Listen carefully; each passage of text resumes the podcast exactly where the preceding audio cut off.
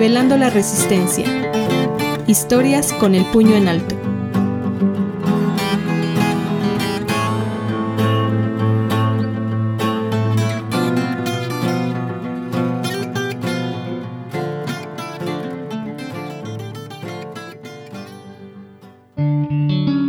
Hola, te saluda Mona Ortiz. Quiero compartirte una noticia que recientemente nos hizo felices a quienes hacemos este podcast.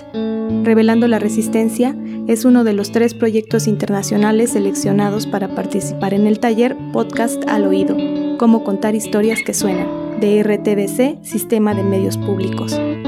Es un logro que nos pone muy contentos y nos compromete a seguir aprendiendo y mejorando para ustedes, nuestros escuchas. Muchas gracias. Ahora sí, damos paso al sexto episodio, el último de esta primera temporada. Bordadoras de Libertad. Mi nombre es Janet Calvario. Mi nombre es Liliana Martínez.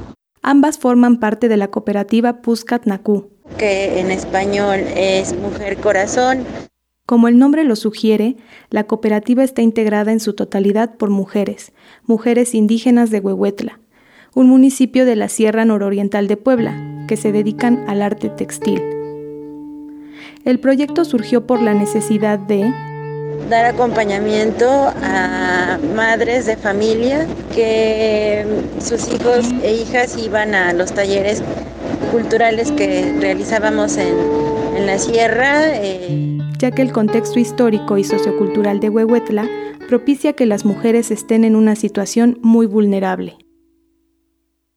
Lili que es antropóloga, realizó una etnografía comunitaria para entender la situación histórica y actual de las mujeres totonacú en Huehuetla.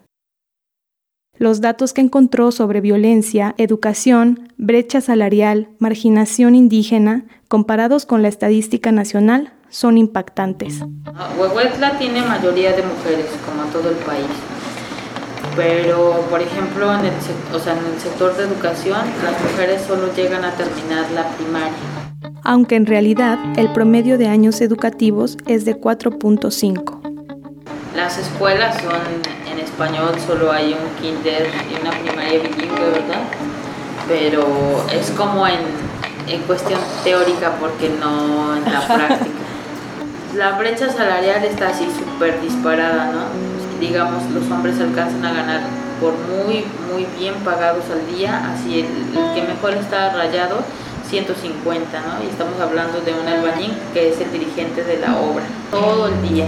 Pero las mujeres en una jornada que lleva más o menos ese mismo rango de fuerza, si no es que más, están en los 60, 70 pesos. Entonces, por ejemplo, si una mujer va y te ayuda a mediodía, tú eres una excelente persona si le das 50, pero le puedes dar de 20 a 30 pesos. En cuestión como de violencia es muy grave, ¿no? O sea, hay, hay índices de mucho feminicidio aquí en la región que no están catalogados. Después del delito, la violación es de los más reportados, pero en estadística reportan uno de 30. Entonces, imagínate, si estamos en el segundo lugar, o sea, estamos hablando de que hay un montón. Y lo peor es que cuando, cuando ves como estudios de casa te dicen, no, es que si, si reporta el abuso sexual, se casa. Y otra es que por la, la, la situación geográfica de Huehuetla hay un, hay un rollo muy grande con el narco.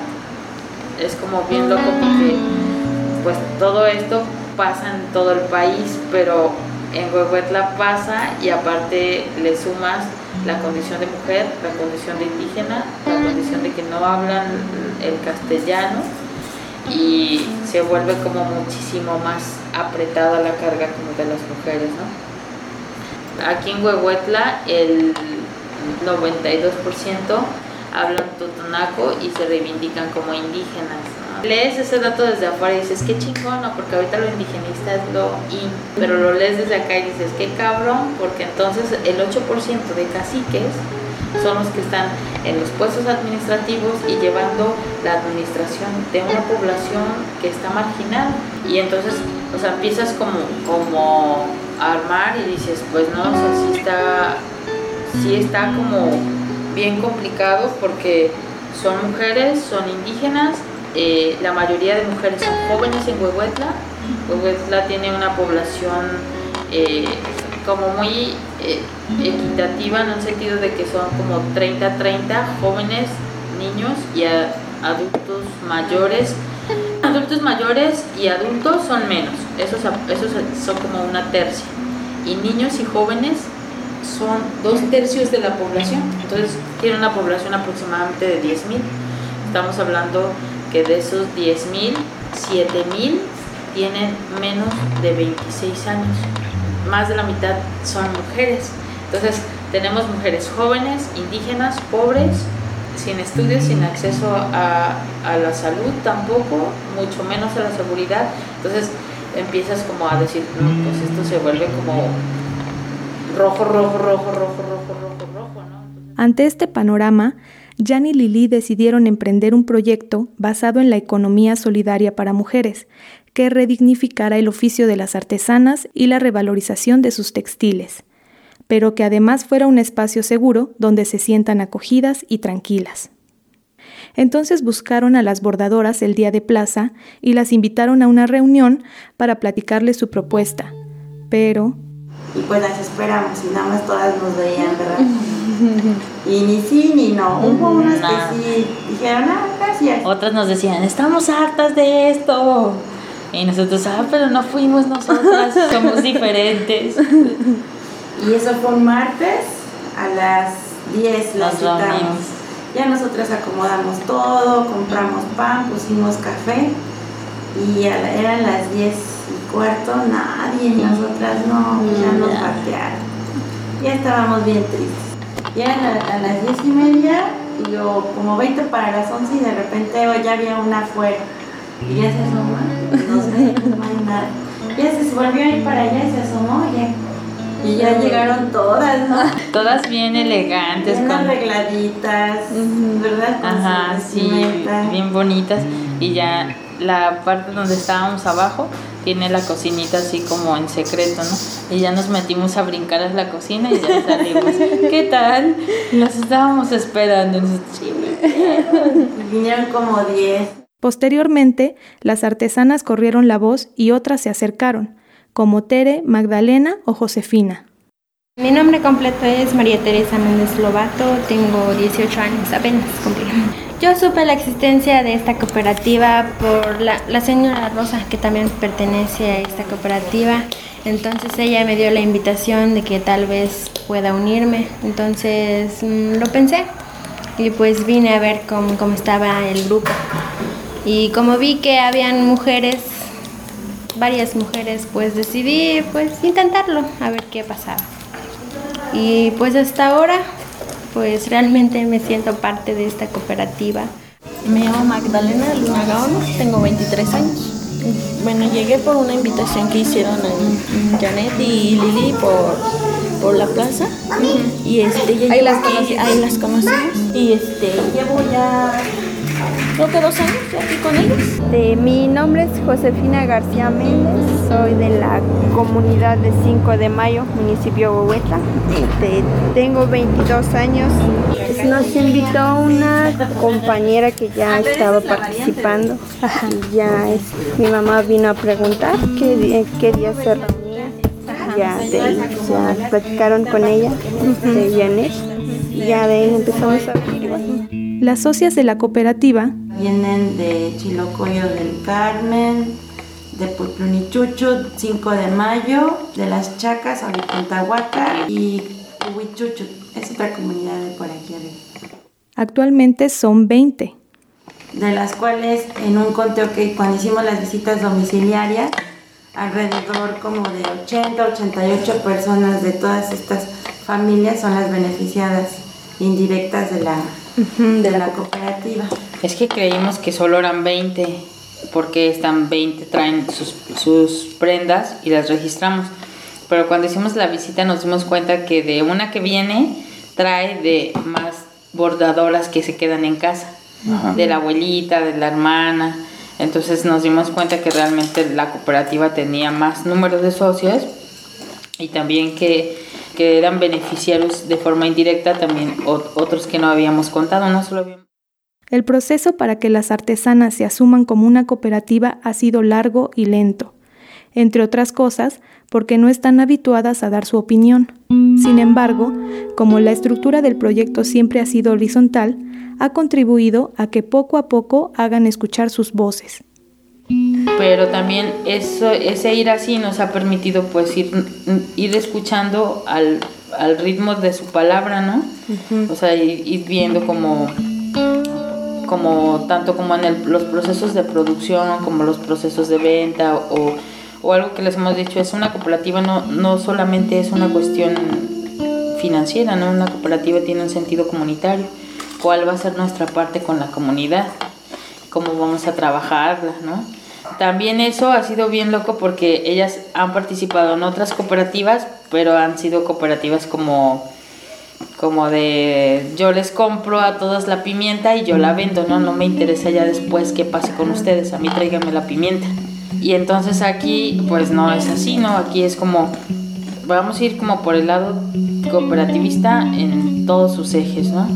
Desde producción, desde sentido, sentido social, desde participación, pero eso ha hecho que vayamos así, aparentemente como muy lento, pero a la par como, como muy firme, ¿no? O sea, yo no cambiaría la velocidad así. Yo le digo a ella, no cambiaremos la velocidad porque realmente lo que se ha hecho es algo que a lo mejor no se va a reflejar ahora, ¿no? Pero en 20 años vamos a tener un, un sentido y una formación cooperativista verdadera. Como lo menciona Lili, el trabajo de Puscat Naku es integral y por lo tanto la capacitación de las artesanas es constante y sobre todo útil para otros aspectos de su vida. Aquí constantemente les traemos distintas capacitaciones. Han tenido de elaboración de productos de higiene como un poco también para el autoconsumo y el autocuidado.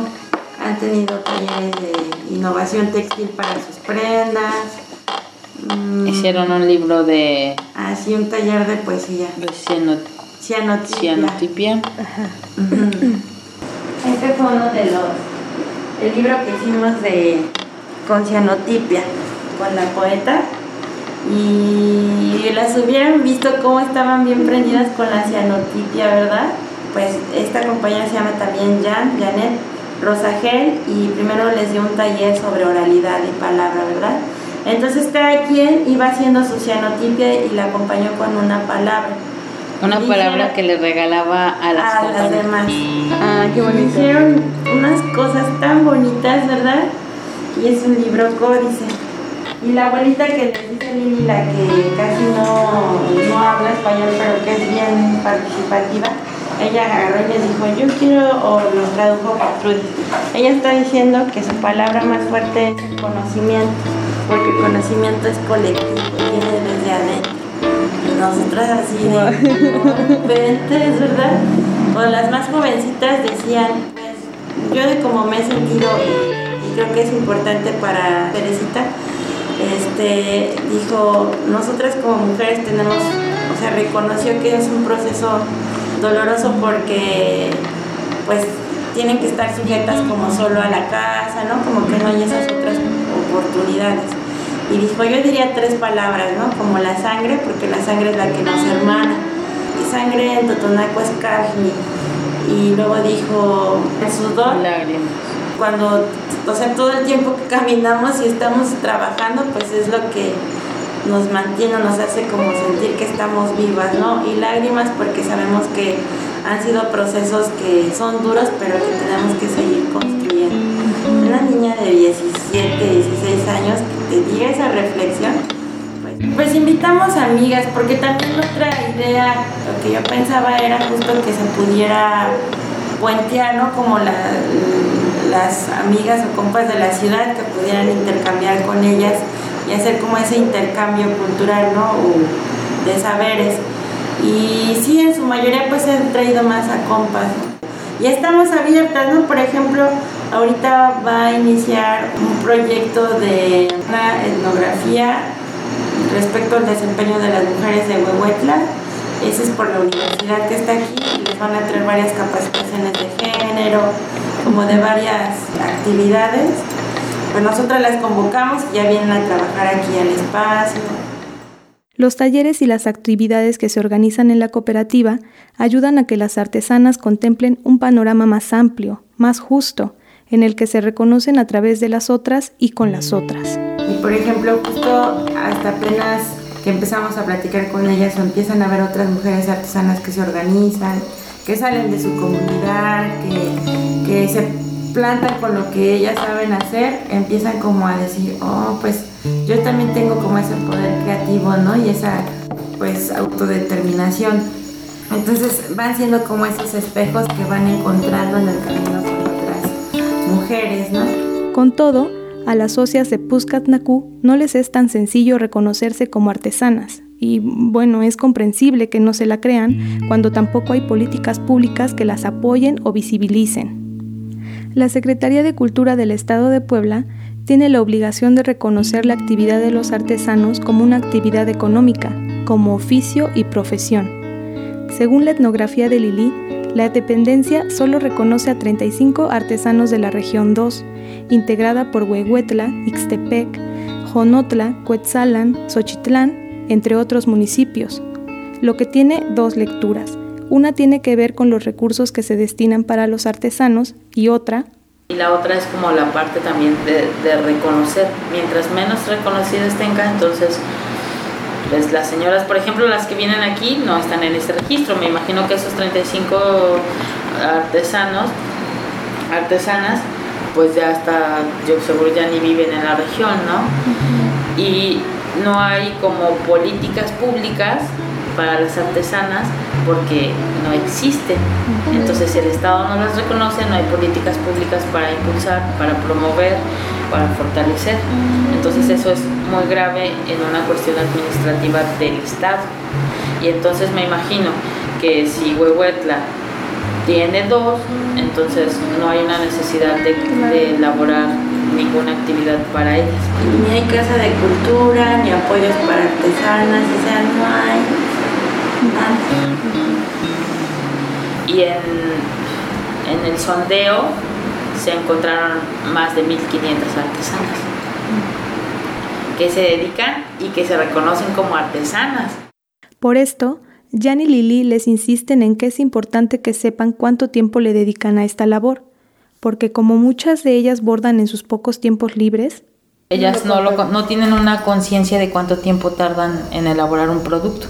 Entonces al final cuando lo van a vender es como un tipo, como el marranito, ¿no? Que le vas echando maíz y que no te das cuenta cuántos kilos de maíz se comió, al final lo vendes y lo que, lo que te llega, aunque no sea la, la cuota que tú le metiste, es como una pequeña alcancía. Entonces lo mismo pasa con sus bordados. Compran el hilo, compran el material ese dinero entra en la administración pasada, cuando lo venden tienen un ingreso aparentemente grande, pero es muy pequeño porque no compensa ni las horas de bordado ni el material. Entonces, ejercicios que hemos como puesto aquí es como eh, tratar que ellas propias mismas se evidencien en el tiempo de bordado, en el material que utilizan, en los tiempos de venta, para que puedan tener como un panorama más amplio del bordado como participante en, una economía y en su economía como personal y que se reconozcan también como bordadoras, ¿no? Porque también es como, como solo lo hacen como por chances, pues no es una actividad eh, como un oficio, ¿no? No es un oficio, no es una profesión, no es nada, es un tiempo libre. Y no, o sea, les hemos dicho como, o sea, eres una bordadora no todas las personas en el mundo se dedican a bordar. Sin embargo, la precariedad las pone en la disyuntiva de ser reconocidas por hacer un trabajo artístico y venderlo como tal o satisfacer sus necesidades inmediatas. Y como de repente me siento una báscula entre decir, no, no vamos a vender a ese precio y de repente, pero mejor sí para que las señoras tengan un ingreso, pero no porque si seguimos haciendo eso participamos en, en, en lo que las está fregando todo el tiempo y estamos así, ¿verdad? Como, sí, no, pero no ha vendido, pero ¿qué hacemos? Y eso pues también es bien complejo porque pues yo creo que difícilmente puedes darte el lujo de pensar dentro de la precariedad. Sí. Y eso aquí está así como, pues bien loco, aquí sí se vive como realmente al día, ¿no? Aquí... Es como ese contraste, como dice Lili, entonces luego la precariedad que pues también nosotras nos sumergimos como en dar prioridad como a las ventas y esa otra parte como de, bueno, como arreglarnos, ¿no? Procurarnos, también como que apenas vamos, ¿no? Porque... Antes de continuar, Revelando la Resistencia les tiene una petición muy importante. Mientras este episodio está en producción, el huracán Grace azotó a 63 municipios de la Sierra Norte y Nororiental de Puebla, entre ellos Huehuetla. Muchas de las compañeras de la cooperativa Puscatnacú lo perdieron todo. Si estás en posibilidad de ayudar, puedes hacer un depósito o transferencia interbancaria al número de cuenta que compartiremos en nuestras redes sociales. Gracias. Continuamos. Al inicio mencioné que la situación económica de las mujeres en Huehuetla es muy complicada porque la misma gente de la comunidad se aprovecha de su vulnerabilidad y les regatea por blusas y bordados a los que le han invertido días de trabajo. Tenían un cuello las compañeras ahí en el puesto porque estaban bordando y lo, lo, habían acabado.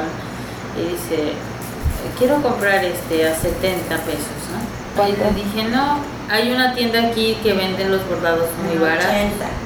Entonces le dije, vaya a esa tienda. No, es que me gustó este. No, pero ese no cuesta esto, vaya para allá. Deme mi cuello. Y la, la señora así como, porque no habíamos vendido nada. Y la señora así como de, pues yo se lo quiero vender, ¿no? Porque mínimo me llevo 70 pesos. Y no, este no se va a vender. Y la señora por acá, de, yo lo quería vender, este no se vende, guárdenlo. Porque la señora dijo, es que este porque había blusas terminadas, ¿no? Dijo, este yo le pongo la tela que yo quiera, ¿no? Yo la mm. largo. Le dije, no, vaya y busque donde sí vendan. Y dice, no, es que me gustó este. Pues es que este ya tiene un trabajo previo, ¿no? Este no se vende a 70. Y luego llegó otra y agarró una blusa y la volteó y empezó así como a decirnos, como que el precio era muy alto porque tenía fallas, ¿no? Ah, no, si no la voy a comprar, vayas. O sea, imagínate, 70 pesos un, más aparte el material, ¿cuánto le estarán ganando a su bordado? Como 20 pesos, 10, ¿cuánto es el material? Es bien triste que la misma gente de la comunidad no valore ese oficio o que les quiera pagar lo que ellas quieran, ¿no? Al respecto, pregunté a Tere y Magdalena ¿Qué sienten cuando alguien les regatea sus prendas? Para Tere... Que no es justo. Sí, pero pues aquí muchas personas lo hacen, porque no saben el esfuerzo que es hacer este tipo de trabajos.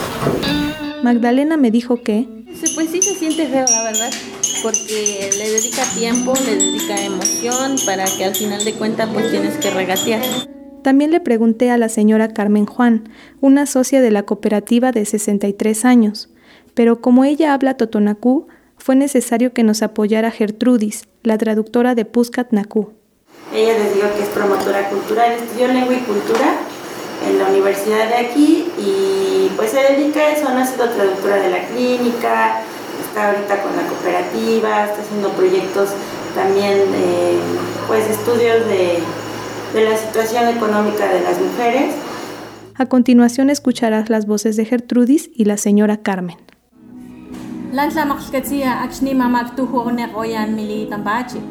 pues ni tanta makikatsia porque guapa man stambre de parashla aquel más está 100 pesos chun baja. El magato 240 acton rollo 200 y magato Pacho que más que más que 100 que más que 100 ahora te está analista machan chato Panishli ka, nakana una koyan. Chadam cho na una yan. Kuta para siya na lista ma. Cha 200 na una yan cho. Pasyo wisto ni stigat shokon kon. Aparte, kim, que más que había visto con. ашгиянсиан миштэгон асэнгванан гэцанга борстела око нито причогичо нагмагазангана наниглаг нааглагванигчо станалли надад зэгэн ягчаан Tukunchuwan putongoya wan tinchu nantlawko. Pushnir kadechunun kwan ko chaluta nagin katlawan. Luta. Pero solamente Dios katse. Dios katse. Pikit makatangganan asuwa makatang asuwa makatangganan. Pamas ko nito ko makatangganan magit. Se siente feo porque, como ella dice, el hilo gato le cuestan 240 y hay personas que le regatean hasta 100 pesos. Cuando, o sea, para ella pues no es absolutamente, o sea, invierte más de lo que va a ganar. Aparte del cansancio que, se lleva al elaborarlas.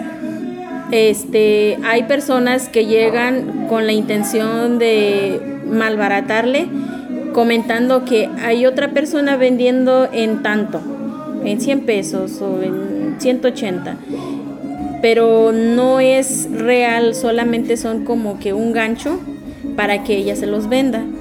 Y hay otras personas que se lo piden fiado. Entonces, te doy 100 pesos ahorita, la próxima te doy este 50 y la próxima te doy 100 y nunca se lo dan. Es como dice ella, hasta la fecha muchos le deben. Y ella comenta, bueno, le quiere decir a, las, aquellas personas que hacen esto que pues solamente Dios sabe. Lo deja en manos de Dios. Diosito sabrá si ella pierde o son las clientas las que pierden. Porque pues al final de cuentas, como dice ella, Dios me está viendo todo lo que yo me canso, todo lo que gasto, todo lo que estoy haciendo. Ella lo deja en manos de Dios. Para evitar que las artesanas sucumban a malbaratar su trabajo, Lili, que se encarga de la administración y los estudios de mercado en la cooperativa, hizo el ejercicio con ellas de desglosar todo lo que cuesta hacer una blusa para demostrarles que estaban regalando no solo su trabajo, sino su tiempo, sus ojos y hasta sus emociones. Tere dice que cuando empezó a bordar, mis emociones empezaron a cambiar. Como ejemplo, em, pues, por ejemplo, la alegría. Me daba mucha alegría poder hacer este tipo de trabajos que realmente a otros les gusta. Y Magdalena lo que más disfruta de bordar es que... Pues sale la expresión de uno, ¿no? Ya te caracteriza lo que bordas. ¿Qué es, ¿Qué es como lo que tú bordas? Yo, ¿qué es lo que plasmas en el bordar? Pues mi alegría, mi, mi cómo me siento de día a día. Si tú te sientes triste, por pues, lógica no te va a salir un bordado como lo deseas. Este ha sido uno de los retos más grandes a los que se han enfrentado Jan y Lili, pues saben que no pueden intervenir en el quehacer de las bordadoras si antes no les ofrecen una contrapropuesta que les permita encontrar el equilibrio entre exigir un precio justo por sus prendas y resolver sus necesidades económicas. No se trata solo de decirles eh, esos precios, no. Y nos hemos tomado cucharadas de nuestro propio chocolate, ¿verdad? Porque les hemos dicho, este bordado no cuesta eso, este bordado lleva trabajo, horas y de repente hemos dicho, necesitamos hacer un prototipo, ¿quién nos vende un bordado, no? ¿Y cuánto es? 400. Y modo que digas, es muy caro, ¿no? La cuestión se torna aún más complicada porque no hay parámetros tan claros para poder establecer cuál es un precio justo por tantas horas de trabajo, que además es complicado cuantificar porque las artesanas no llevan un registro del tiempo que invierten. Sí, no hay como un tabulador que te diga los artesanos tienen que ganar tanto por horas, ¿no? Y entonces toca ver, toca hacer como un estudio de cuántas blusas tiene que hacer para poder vivir su casa, en su comunidad y cuánto tiempo le lleva elaborarlo, ¿no? Entonces yo les digo, es que a mí me funciona más si me dices cuántas horas, porque, pues porque lo único que podemos comparar es como, y eso a mí se me hace como un poco tosco, pero yo no encuentro como otra herramienta, que es como compararlo con estos ejercicios de salarios mínimos, ¿no? Que es como, como los tabladores públicos, ¿no? O del, del Estado pero al final eh, está como eso como de, a ver, pero no, no somos los mismos, no son las mismas ocho horas de una producción eh, continua, esto es, pues es, es una producción de arte, de, no creo que las horas no puedan como, como decirnos cuánto en realidad cuesta. Y no deja de complicarse porque una vez que entre todas ya pudieron calcular en cuánto tienen que vender una blusa para tener un salario digno, se topan con la competencia en el mercado textil. Tenemos otro problema y al final terminamos como sin poder resolver cuál es un precio justo, porque al final tenemos como terminamos como todo en, ese engranaje de quiénes son nuestros clientes, quién puede pagarnos, que es otra parte como bien loca porque en, en México y en el mundo yo creo está bien complicado porque cuando las piezas empiezan a tomar dignidad y dejan de ser artesanía y se vuelven arte, pasamos en automático a otro mercado. Y a lo mejor no es el mercado que nos interesa, ¿no? Pero al final es el mercado que puede responder a las necesidades también de tu comunidad. Es el mercado que puede pagar en un sentido más capitalista, es el mercado que puede pagarte a ti para que puedas vivir bordando. Porque los obreros difícilmente se comprarían una blusa de nuestra producción porque no alcanzan a pagarle el trabajo al artesano. Entonces surge otro conflicto. En un principio, las mujeres confeccionaban prendas para satisfacer su necesidad de vestimenta. Con el paso del tiempo, muchas han dejado de hacerlo, pero siguen adquiriendo su ropa con las que aún se dedican al oficio. Sin embargo, con base en todo lo que ha referido Lili, las mujeres de la comunidad no pueden pagar una blusa hecha en la cooperativa. Entonces ya hay artesanas que se dedican a elaborar blusas para el resto. Y entonces cuando ellas vendían en la plaza, ese era uno de mis conflictos, porque me decían, es que aquí las que compran nuestras blusas no lo pueden pagar, entonces toca dar otro precio barato para que lo puedan pagar porque ellas entienden que sus vecinas no pueden pagar ese precio que estamos poniendo a partir de todo lo que, lo que ya habíamos mencionado. Aquí hemos hecho como los dos canales, como de seguir produciendo para la población local, pero también poder eh, producir para quien pueda también volver sustentable que la producción local siga sin que me esté volviendo esclava de mi propia producción. A pesar de lo titánico que ha sido el proceso, Jan y Lili encuentran múltiples satisfacciones como pues ver, que está viendo ella el bordado también como una parte eh, no solamente como económica sino una parte como muy profesional como puedo vivir a través de, de esta actividad que no es económica en un principio, pero que al final puede como compensar. Entonces puedo seguir bordando. Que es primordial para que no desaparezca la cosmovisión y una parte importante de la cultura totonacú, porque... Como cuando el bordado deja de ser sustentable, pues el bordado desaparece. Durante la pandemia, se puso de manifiesto que el bordado es parte importante del soporte financiero en los hogares. Muchos hombres perdieron su empleo, pero aún así la comida no dejó de llegar a la mesa. Y en esta pandemia pasó algo como muy curioso, ¿sabes? Porque ellas para venir acá pues tienen que dejar todo hecho en su casa, ¿no? Y esperar que el esposo no esté para poder venir. Y durante esta pandemia la mayoría de sus esposos se quedaron sin chamba. Entonces el ingreso que hubo fuerte en sus casas y de forma muy visible porque siempre está, pero el esposo no se pregunta porque él cree que con sus 300 alcanza. Entonces ahora que no ingresó él su, su cooperación, pues se dio cuenta que la casa se mantenía, ¿no? Entonces reconocieron de alguna forma la mayoría de los esposos la participación económica de las mujeres, no sé si favorezca o no favorezca, pero a lo que sí favoreció en un sentido práctico fue que ahora ellas tienen como más permiso de venir, ¿sabes? O sea, ahora fue como, ah, no, entonces no está yendo a chismear. Entonces ahora hasta hubo esposos que les cuidaron a los bebitos, ¿no? Para que pudieran como venir. Entonces eso fue algo como muy, muy no sé, a mí me pareció como muy, muy particular, pandémico. Ahorita que es pandemia, que algunos de sus esposos o hermanos no pueden trabajar en la ciudad o que han parado las horas porque la mayoría de estas personas o varones que van a trabajar fuera o son de albañilería o pues de empleados en Oxos o cosas así, tiendas de autoservicio, ¿no? Y entonces muchos de ellos pues los han ido como descansando y ellas son las que ahorita han tenido como esa fuerza de, pues, que ingresa el dinero de menos para la comida, ¿no? Por mes ellas tienen su ingreso de sus mes con mes. Y ellas han visto porque inclusive de la artesana que produce más se ha llevado hasta 5 mil o 6 mil pesos en un mes, de pura prenda que hace, ¿no? Y, pero de ahí afuera los más bajos pues son 1500, entonces va siendo como es algo bien chido porque trabajan desde su casa, su tiempo y pues tienen como ese ingreso.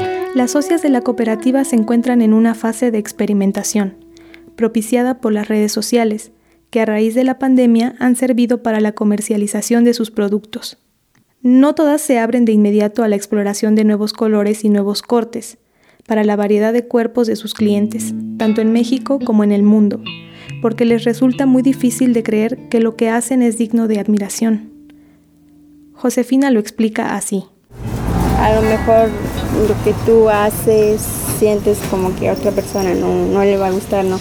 Pero ya viendo que lo ocupa, sientes esa satisfacción de que hay personas que valoran tu trabajo. Tere encuentra inspiración. De tan solo pensar que muchas otras mujeres este, les llegue a gustar demasiado, pues me da esa inspiración de poder este, mejorar. siento que mi corazón salta de alegría y todo. En un futuro cercano, Jan y Lili desean crear un centro de derechos humanos para mujeres totonacús, por lo que se están formando en la Universidad Intercultural del Estado de Puebla en Derecho.